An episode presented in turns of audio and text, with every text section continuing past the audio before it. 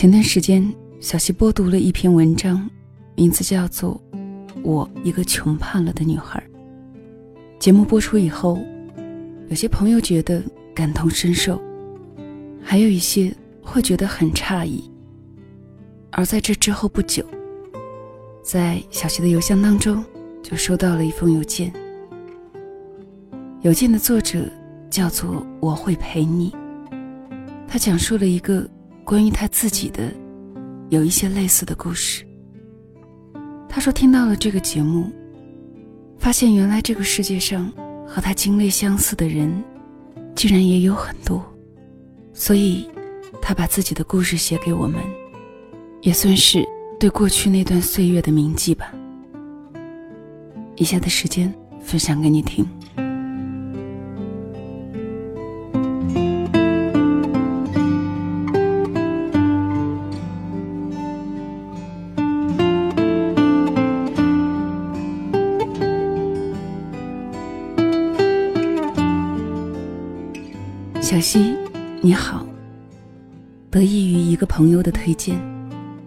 注你的节目已经两年的时间。然而，在这两年的时间，我从来没有发表过任何的评论，只是默默的在每个周日的晚上十点打开手机，倾听着你讲给我们的每一个故事。看似是一个旁观者，但却是在别人的故事里。流着自己的眼泪。不错，我其实也是一个备受原生家庭摧残的人，而这种折磨和痛苦，在我成人之后，依旧没有得到解决和缓解。即使我穿着再光鲜的衣着，拥有再多的知识，都不能减少我半分痛苦。如果上天能够在我出生之前，问问我愿不愿意出生在这样的家庭？我一定会坚决说不。生而为人，我真的很痛苦。我于一九九一年出生在中部省份的一个小村庄里。村庄很小，绵延的大山阻断了村民们通往外界世界的道路。当然。也阻断了他们对外界世界的探索和了解。贫穷、自私、落后、愚昧，在这个村子里展现的淋漓尽致。在我童年的记忆里，村子里几乎每一天，都会有人因为田地、水源、金钱，打架打得头破血流。即使是亲兄弟，依然毫不例外。和所有的农村地区的父母所可能有的观念一样，我们村子里所有的父母都重男轻女，严重到认为重男轻女这件事情和吃饭睡觉一样简单和自然。而我自然也未能逃脱。小的时候，母亲和我讲过我出生时候的情景。我出生在农历腊月份，天气尤为寒冷。母亲就这样在奶奶的帮助下生下了我。知道是一个女孩之后，爷爷倚靠在院门上，一声不吭地抽着他的旱烟锅。奶奶则是直接把我扔给了虚弱的母亲。母亲说，后来她拖着孱弱的身体，清洗了我满身的污血。后来因为村里人的举报。由于违反计划生育政策，村委会的人上门了，需要交罚款，不然就要把我带走。说带走，我觉得都是好听的。那个年代，女婴溺死、被扔掉，都是再常见不过，就如今天杀只小鸡一样简单。爷爷奶奶都默不作声。而就在这个时候，父亲从南方打工回来，在母亲的哀求下，父亲才愿意将打工来的两千元钱交给村委会的人。而我，也因为这两千块钱活了下来。时到如今，母亲每次和我讲我小时候的事情时，总是泪水连连。因为生下我之后，并未真正意义上坐过月子。无论我是哭笑还是闹，永远是母亲一个人抱我、哄我，给我换完尿布，然后又给自己煮面条吃。然而，每每说到这里，母亲却也总会总结一句：“还好，你上面还有你哥。”是啊。还好，我妈在我之前已经生了我哥，所以我交了两千块钱就能够保住命，才能活在这人世间。尽管家里人再不喜欢我，我在妈妈的照顾下，也随着时间慢慢长大。自从我有童年记忆以来，爷爷奶奶和爸爸从来都没有抱过我，当然也更不会有什么亲昵的举动。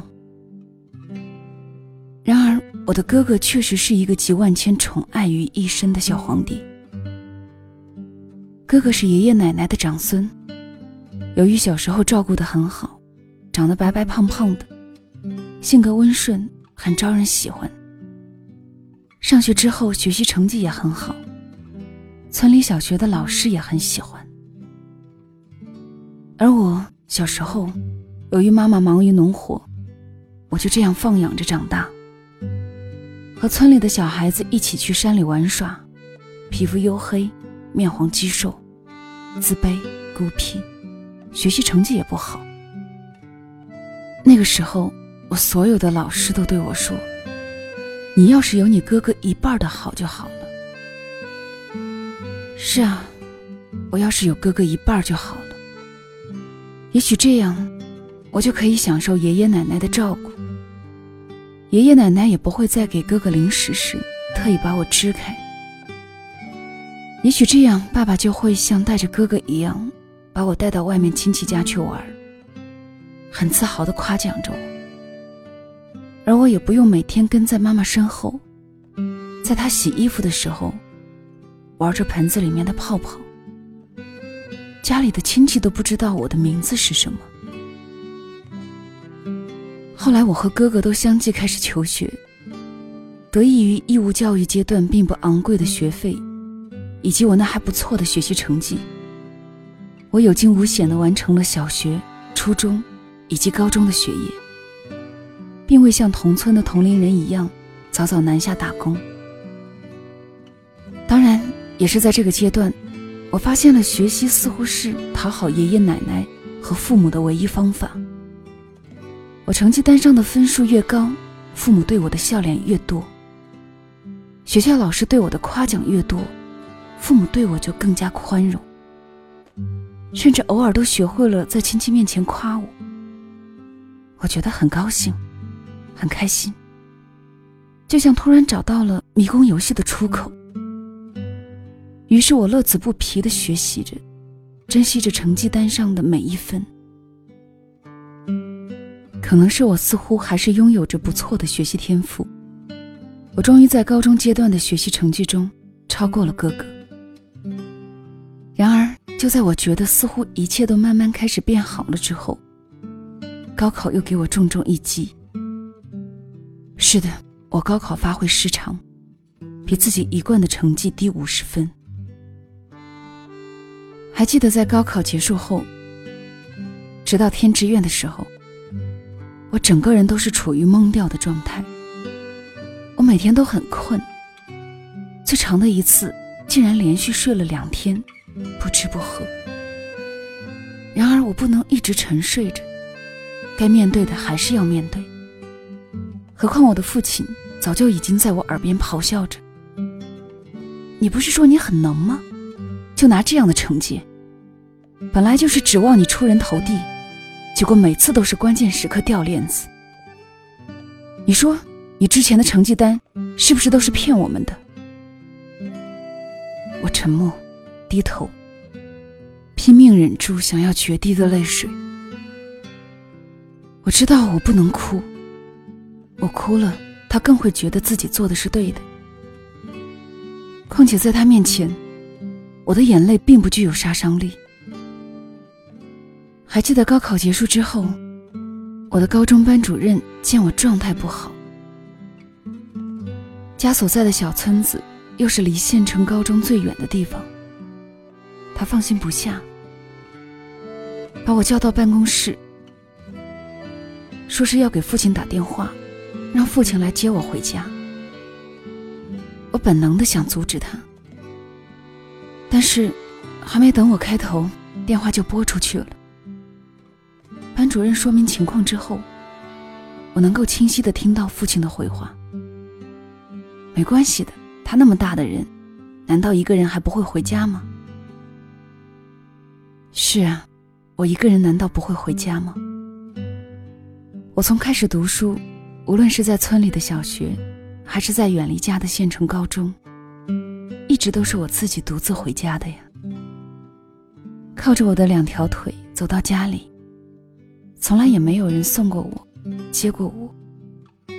无论天气多么炎热，多么寒冷，而我多么瘦小，每次我都会顶着我的书包，在烈日中，在暴雨中，用力的跑回家。而这一切，似乎在我们家都是习以为常的。后来很幸运的是，我填志愿的运气似乎比别人好。虽然我的高考成绩只比当时一本线多了几分，但是却被家附近的一所重点大学录取。这也是迄今为止，我觉得上天对我唯一的眷顾。还记得拿到录取通知书的时候，亲朋好友都来祝贺，父亲也展现了前所未有的笑容，和亲戚朋友们交谈着，末尾不忘提上一句。只可惜是个女孩，要是个男孩就好了。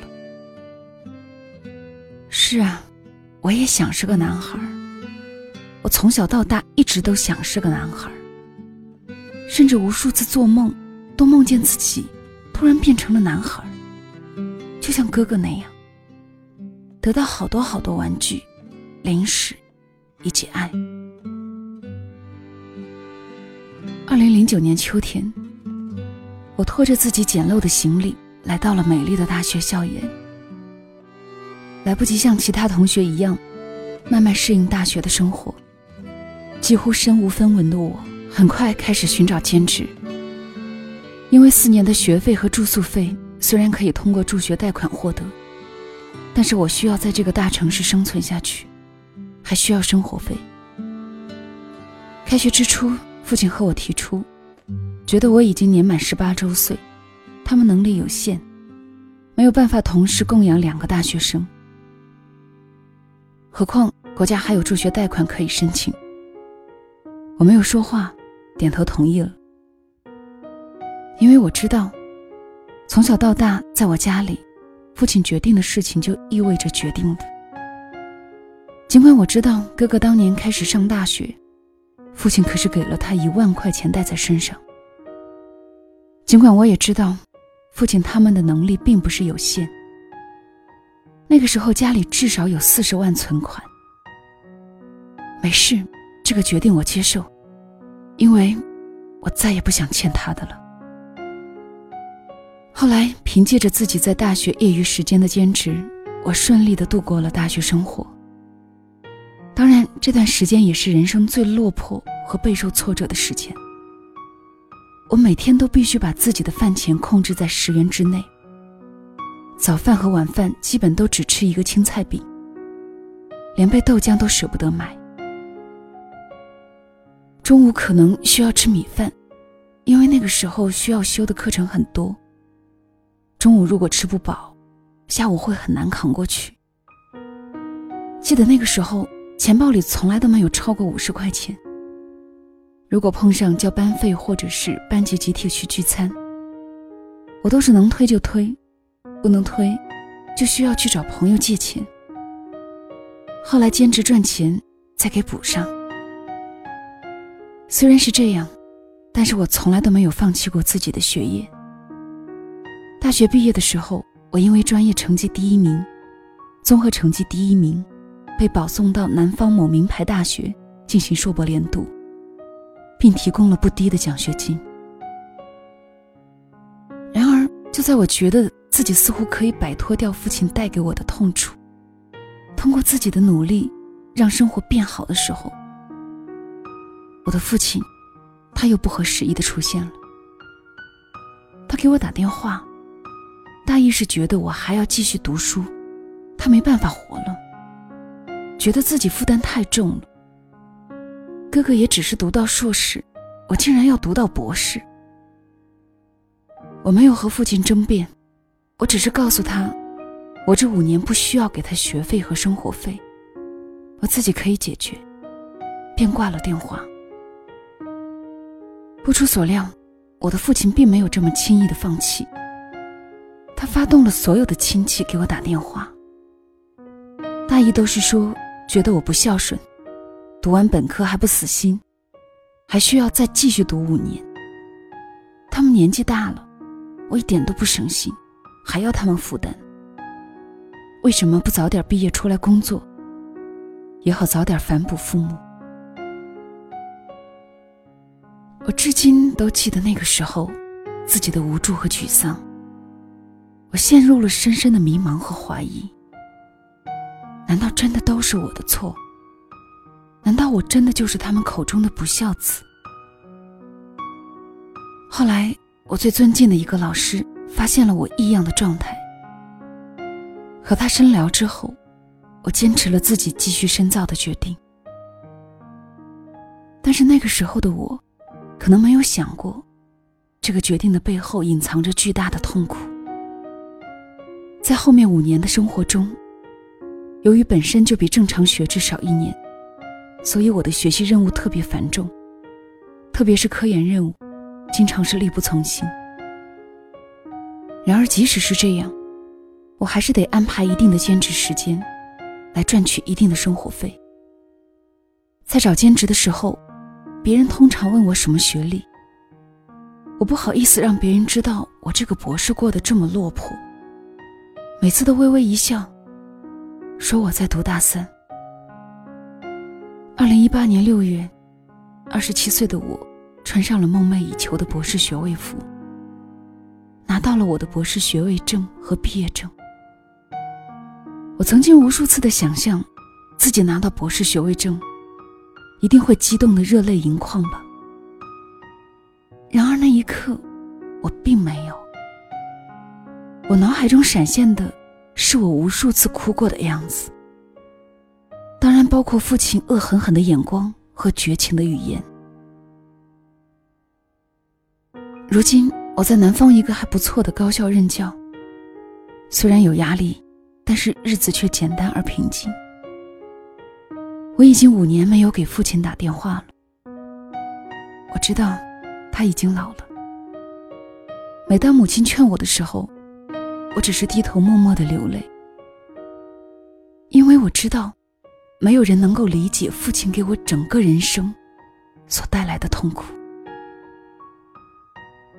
我曾经无数次被出现在睡梦中的父亲吓醒，无数次在深夜中痛哭流涕。我痛恨他给我带来的倔强、好强、敏感以及脆弱的性格。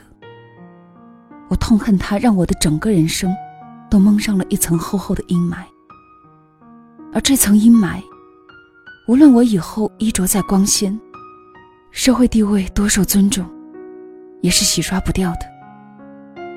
只能说，原谅他。现在我还做不到。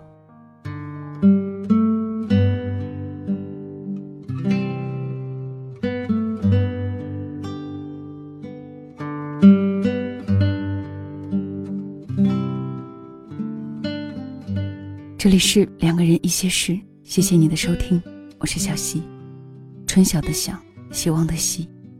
每个周日的夜晚，跟你分享。属于我们的故事。这是来自两个人一些事的听友，我会陪你分享的一篇文章。原谅小溪在录音到此刻的时候，还没有给这期节目一个很好的题目。或许在这期节目发出的时候，它会有一个标题，但是我不知道是不是能够真正的表达作者的意思。我们每个人的成长。未来都和自己的原生家庭有着千丝万缕的联系。或许长大后的你，会痛恨过父母小时候对你的态度，会迁怒过父母小时候对你的照顾不周，也会埋怨自己现在所讨厌的自己的某些方面或者是性格，都是因为他们给你的遗传。只是小细想，岁月越长，这种埋怨。这种痛恨就会慢慢的淡薄，因为我们终究会按照我们的原生家庭所给予我们的一切，走我们接下去的路。这条路，无论它是怎样的，都是完完全全属于我们自己的。甚至有时候，或许因为那些小时候的经历，会让你以后更懂得如何去面对自己的生活。如何给自己的下一代一个更加完好的原生家庭？希望我们终究会幸福。无论我们过去经历过什么，也希望我们能够带给我们所爱的人幸福。无论过去我们经历过什么。好了，今天的分享就到这里。想收听到小溪更多的节目，可以关注小溪的公众号“两个人一些事”。也可以在喜马拉雅搜索“小溪九八二”添加关注。如果此刻说晚安还有些早的话，就让小溪的晚安带到你入梦的时候吧。晚安了。我想给你的是兴高采烈的童年，让你看河水在日光下蜿蜒。我想给你的是不用担心的晚年，让你有闲心聊过去说从前，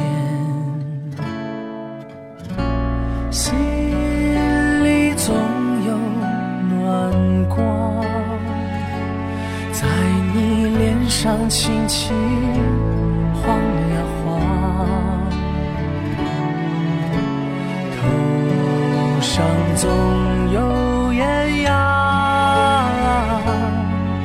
它呀暖暖照着你肩膀。天要有些凉，就送你件衣裳，情意托你心上。无论故乡或异乡，也要很漫长。给你的灯好亮，幸福拢你手上，怀抱喜悦和安康。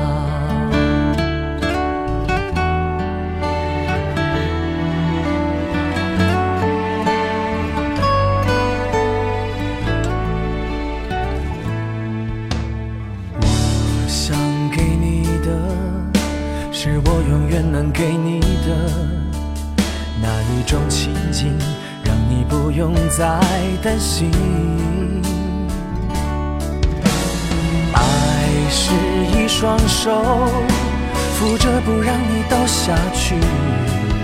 愿总有繁星闪亮在你的眼里。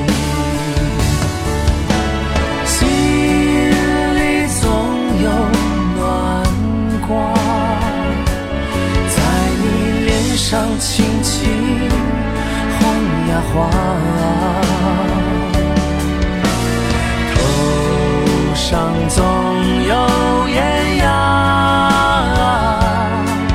它呀暖暖照着你肩膀。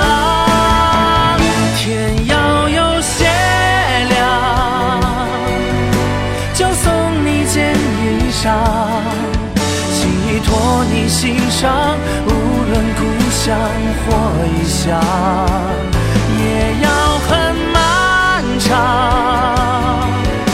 给你的灯好亮，幸福拢你手上，怀抱喜悦和安康。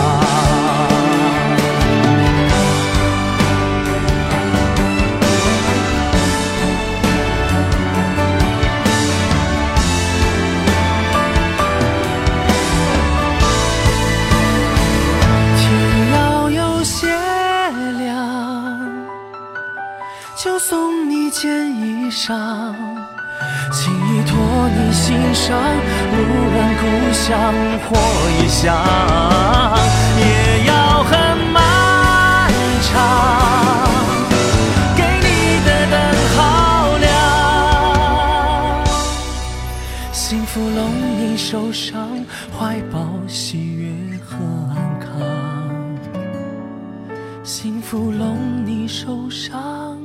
怀抱喜悦。